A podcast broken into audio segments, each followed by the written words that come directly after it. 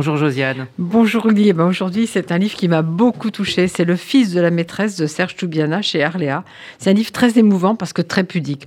Alors Serge Toubiana, vous le connaissez, il a dirigé la Cinémathèque française. Il est désormais le président d'Unifrance. C'est une encyclopédie du cinéma. Il a beaucoup écrit sur le cinéma, notamment avec Antoine Debec, une très importante biographie de François Truffaut. Et il a aussi écrit des livres plus personnels, et comme celui-ci, Le fils de la maîtresse. Je vais vous lire le tout début, vous allez comprendre. Le lundi 9 septembre 2019, j'étais dans un avion de retour de Toronto, songeur, le vague à l'âme.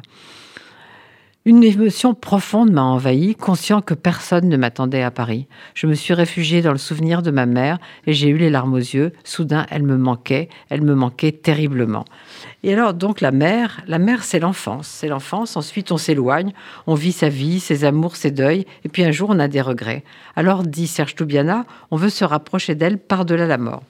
Donc l'enfance de Serge Toubiana, et ça c'est très touchant parce que c'est beau, c'est ensoleillé, c'est la Tunisie, entre une mère institutrice et un père horloger dans les années 1950.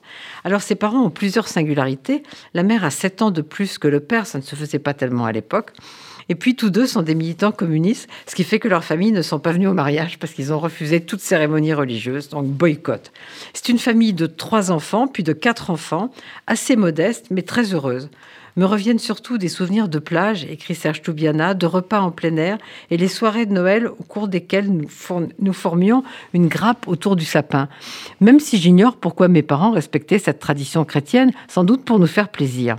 Eh bien, Serge Toubiana revoit tout ça en regardant un album de photos fait par son père que ses sœurs ont conservé. Alors, on revoit la communauté juive de Sousse qui, dit Serge Toubiana, vivait dans un entre-deux culturel et social entre culture arabe et culture française. Et que vous dire encore? Parce que je ne veux pas résumer ce beau livre. C'est un beau livre de mémoire, il faut le lire. Bien sûr, il y a la découverte du cinéma qui va devenir pour Serge Toubiana l'histoire de sa vie. Il y a un très beau portrait de la grand-mère maternelle qui ne parlait que le judéo-arabe.